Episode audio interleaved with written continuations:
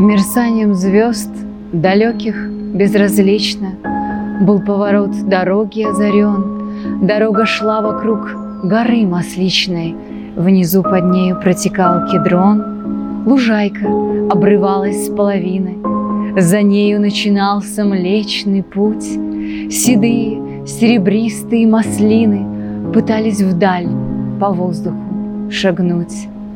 В конце был чей-то сад, надел земельный.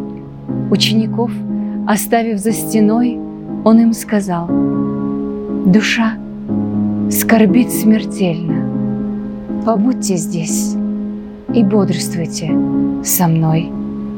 Он отказался от противоборства, как от вещей, полученных взаймы, от всемогущества и чудотворства, и был теперь, как смертные, как мы.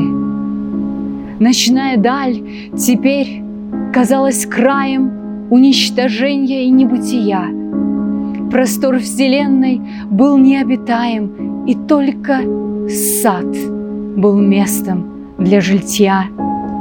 И глядя в эти черные провалы, пустые, без начала и конца, Чтоб эта чаша смерти миновала, В поту кровавом он молил Отца, Смягчив молитвой смертную истому, Он вышел за ограду. На земле ученики, осиленные дремой, Валялись в придорожном ковыле. Он разбудил их — вас Господь сподобил жить в дни мои, Вы ж разлеглись, как пласт.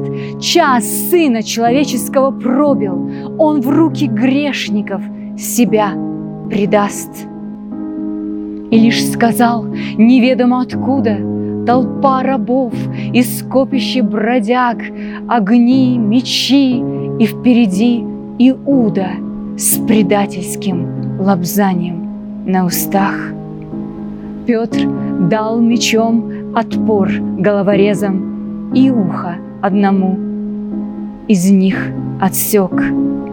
Но слышит, спор нельзя решать железом, Вложи свой меч на место, человек.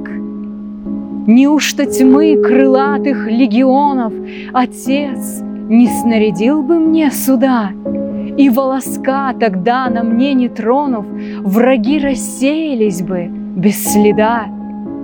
Но книга жизни подошла к странице, Которая дороже всех святынь Сейчас должно написанное сбыться. Пускай же сбудется оно. Аминь. Ты видишь, Ход веков подобен притче И может загореться на ходу.